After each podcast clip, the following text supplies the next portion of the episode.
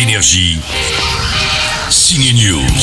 Au menu ciné, le retour de Luc Besson en tant qu'auteur et producteur avec un thriller Arthur Malédiction. Je veux être un mini-moise. On a retrouvé la maison d'Arthur. Ce n'est pas lui qui réalise ce spin-off de sa saga, un film frisson, mais par contre on retrouve sa fille Talia Besson au casting. Mais surtout ne dites pas à Talia qu'elle est pistonnée. Hein. Ah non, ah non, du tout, du tout. Même moi, euh, j'ai dû, j'ai fait tous les castings comme tout le monde. euh, C'est, eh ben non, eh ben non, figure-toi. C'est quoi ça? Arthur Malédiction, ce sont des ados fans des films Arthur et les Minimoys depuis l'enfance qui se retrouvent dans la maison abandonnée où la saga a été tournée. Mais aucun d'eux ne se doute qu'ils se dirigent vers un piège mortel.